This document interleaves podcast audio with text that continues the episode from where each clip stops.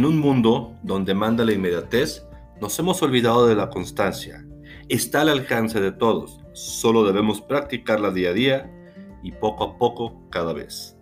Hola, ¿qué tal? Soy Rodrigo Dávila, tu psicólogo de cabecera, y el día de hoy, sábado 3 de julio de 2021, te doy la bienvenida a un capítulo más, noveno capítulo ya de esta segunda temporada de tu podcast y ya de vida favorita, Quiero estar mejor. Hoy vamos a tratar un tema, una palabra, una palabrita, que pareciera que cada vez está menos de moda, por así decirlo, o cada vez está más en el olvido. Una palabra, un concepto que, como que tenemos la idea que es de generaciones antiguas, y que en estas nuevas épocas o en estas épocas modernas ya no está entre nosotros. Vamos a hablar de la constancia, el hábito de no rendirte.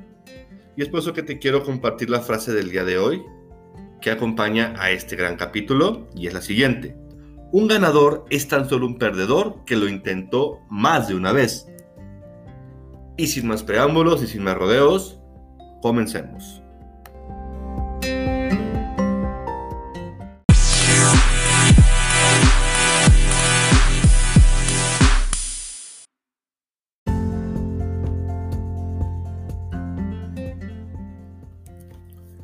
Y es con este tema, la constancia, que empezamos el mes de julio. Ya mes de julio, ya el séptimo mes del año de este 2021. En serio que qué rápido se nos va la vida. Y pues yo sé que me estás escuchando, eh, sé que te has puesto metas y sé que has realizado, has cumplido tus metas y si todavía te faltan algunas, ánimo, que todavía quedan algunos meses, pero hay que empezar a acelerar ese paso. ¿Estamos? Ok, vamos a hablar sobre la constancia. Tú me preguntarás, oye Rodrigo, ok, pero ¿qué es la constancia a final de cuenta? La constancia es la voluntad inquebrantable y continuada en la determinación de hacer una cosa o en el modo de realizarla, o el valor y cualidad que poseen algunas personas en cuanto a ser perseverantes y determinados ante un propósito o decisión. Con esas simples palabras podemos definir la constancia o el ser constante. Y seguramente te has preguntado, ok, ¿por qué yo no soy una persona constante? ¿O por qué alguien que yo conozco no es constante? Y creo yo que parte de esta situación, o que se dice que estas nuevas generaciones, digo, no digo que todos, ya no son constantes, es posiblemente porque pues, en la actualidad vivimos en una época donde prácticamente todo lo tenemos al alcance de la mano y de forma inmediata, donde los tiempos de espera se han reducido de formas muy considerables. Pongo ejemplos básicos, ejemplos simples descargar música. Te escuchas una canción, te gustó, te metes a una aplicación y en cuestión de segundos, esa música, esa canción ya está en tu celular, ya está en tu tablet o donde la hayas descargado, o en tu laptop. Ver una película. Ya no es necesario ir hasta el cine, trasladarse hasta el cine, hacer fila, comprar un boleto, pasar a comprar eh, las palomitas, porque ya puedes ver una película desde la comunidad de tu casa, en cuestión de segundos realizar una investigación para una tarea, ya que van a tratar los tiempos de la biblioteca, cuando ya tienes toda la información en internet, o hasta incluso para pedir de comer. Ya no es necesario salir de tu casa, trasladarte a, donde quieres ir a comer y regresar a tu casa. Desde la aplicación móvil o, aplicaciones móviles ya puedes hacer eso con dos, tres eh, veces que le piques al celular. Y en cuestión de minutos ya llegó la comida hasta la comodidad de tu casa. Es por eso que se dice que se ha estado perdiendo esa constancia. Ok, tú dices, ok, Rodrigo, va, pero, o sea, no me convence tu diálogo, o sea, dame motivos por el cual no soy constante y, aquí te voy a dar cuatro motivos por el cual tú o alguien que conoces seguramente no eres constante. Número uno, eres impaciente. Buscas resultados inmediatos. Vamos a poner el típico ejemplo de la persona que va al gimnasio ya se vio, quiere tener un buen cuerpo, un gran cuerpo, pero quiere resultados inmediatos. Quiere que en cuestión de semanas, un mes, si no ve resultados como está esperando, ya no es constante y se rinde. Número dos, no tienes perspectiva, que va muy de la mano del punto anterior. Vamos a cambiar el ejemplo. Entras a un trabajo nuevo y crees que en tres o cuatro meses ya meses que te suban el sueldo o te asciendan de puesto no te estás generando una perspectiva a mediano o largo plazo. Número tres, te pones acciones poco realistas. quieres hacer mucho en poco tiempo. Supongamos una persona que en su vida ha corrido, como ejercicio, claro, y de repente un día decide correr. Excelente. Pero esa persona va a correr, quiere correr 40 minutos, se va a cansar, le va a doler las piernas y ya no va a querer. En lugar de 40 minutos, una acción realista es correr a lo mejor 20 minutos. Y número 4, esto te va a causar un poco de controversia a lo mejor, de, de ah, caray. Pero número 4, confías demasiado en tu fuerza de voluntad. Y está bien, para empezar, pero no para ser constante, ya que habrá ocasiones donde te faltará esa fuerza de voluntad. Y ahí es donde entra el hábito de la constancia. No siempre tendrás la fuerza de voluntad, hay que generar ese hábito de constancia. Porque es importante que tú a la hora que te pones una meta, un objetivo, porque es importante la constancia en nuestras vidas. Te doy estos, estos motivos. Y la constancia nos ayuda a lograr nuestros objetivos. Aunque muchos emprendedores, y aquí hago paréntesis, no me refiero a emprendedores únicamente a alguien que tiene su empresa o pone su negocio. Vamos a, hablar de emprendedores, aquellos objetivos que tengamos personales, laborales, académicos, de cualquier índole. ¿Estamos? Bueno, aquellos, eh, eh, muchos emprendedores creen que lograr una vida plena a veces no requiere de tanto esfuerzo. Porque lo vemos en series, en películas, en documentales y en todo lo demás.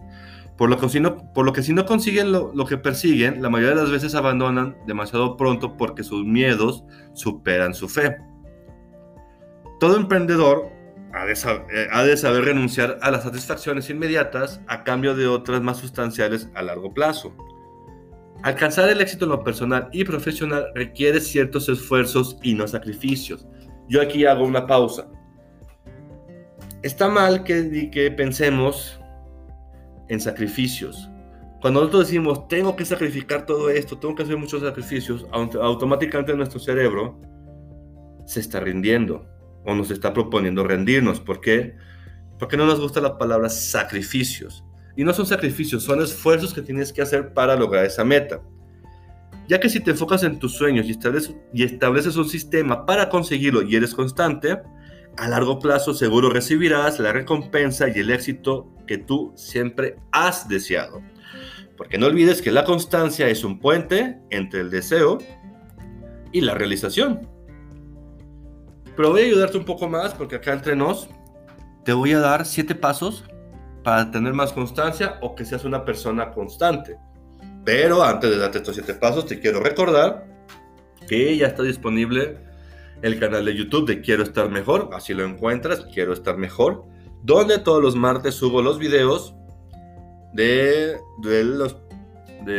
los, programas, de los capítulos del podcast, para que por favor eh, vayan, se, suscriban, compartan y le den me gusta a los videos. Los jueves en la fanpage de Facebook es cuando subo los videos también ahí. Nos encuentras en Facebook como Quiero Estar Mejor. Ojo, Quiero Estar Mejor. Eh, y los miércoles de blog, donde todos los miércoles subo la parte escrita de los capítulos. En la página de Facebook, en la fanpage, encontrarás esta y más información y otras frases que sé que te ayudarán a ti y a otras personas.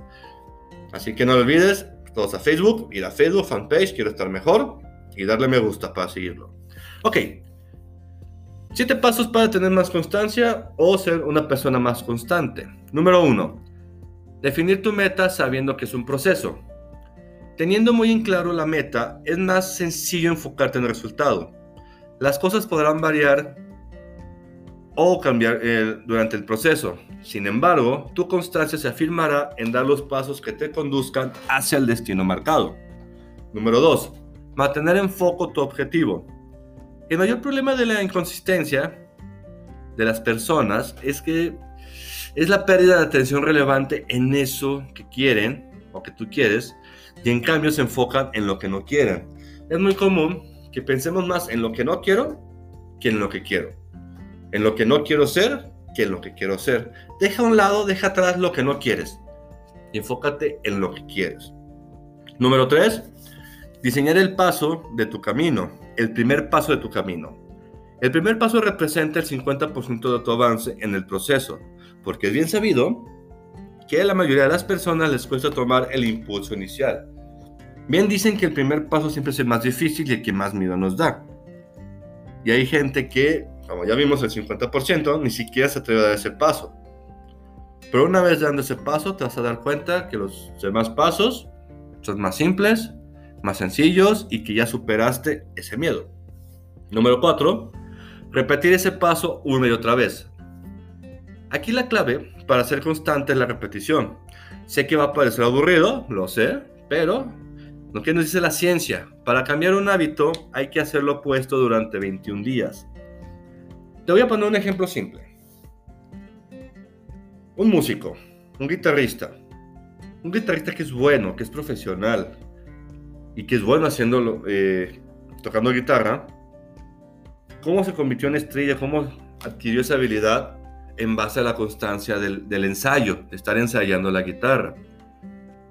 Es muy aburrido el ensayo, las prácticas, sí, es aburrido, pero es la constancia lo que hace, es esa constancia, esa repetición, lo que hace que ese guitarrista tenga talento y sea muy bueno. El fútbol, los deportistas, Cristiano Ronaldo, Messi, todos aquellos jugadores que muchos admiran, ¿por qué son tan buenos? ¿Por qué le pegan también a la pelota, en los tiros libres, en los regates? Porque tuvieron la constancia de repetir esa acción una y otra vez y otra vez hasta que, se, hasta que le saliera. Número 5. Medir el resultado de avance periódicamente. Este punto es fundamental, ya que necesitas crear internamente puntos de referencia de tu evolución. Hay que medir. Si no mides, no vas a saber dónde empezaste, dónde estás ahora y cuánto has avanzado.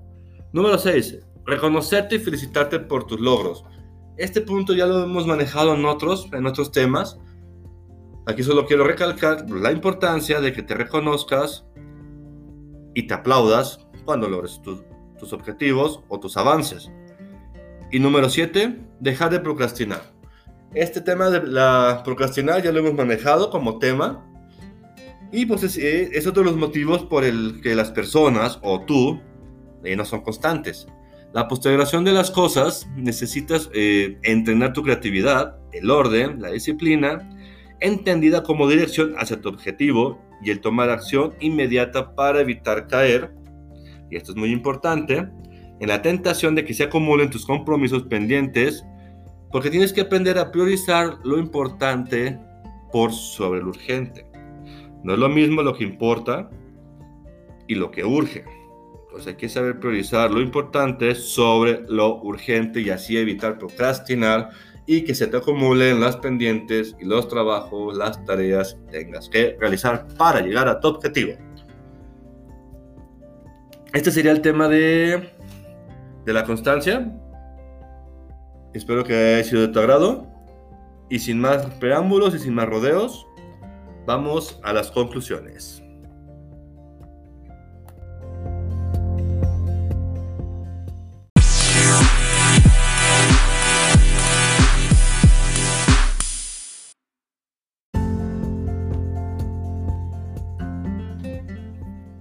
Conclusiones del capítulo Constancia, el hábito de no rendirte.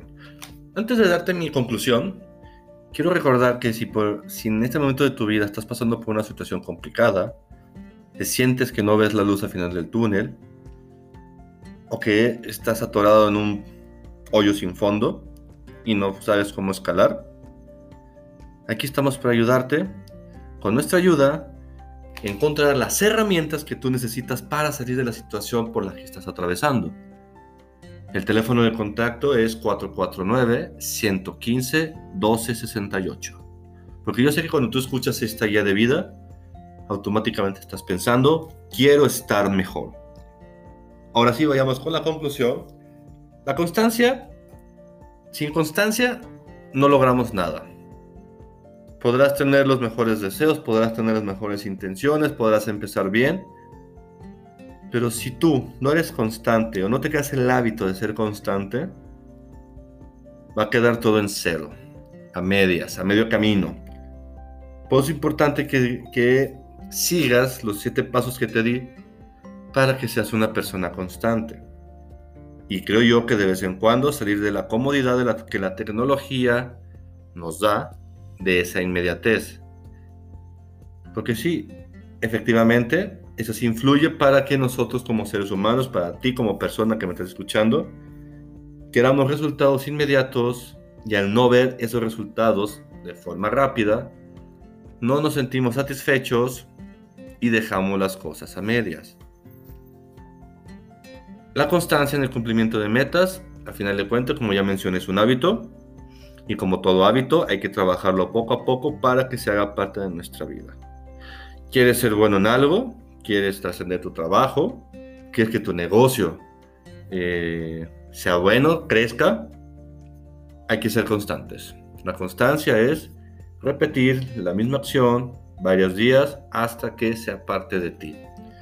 Y esa es la única clave, pues una de las claves para que tú, que me estás escuchando, logres tu éxito, tus metas y, llegues a la vida que, o logres esa vida que tanto has deseado y que tanto quieres.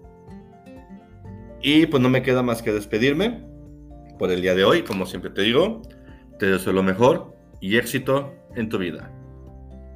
Muchas gracias.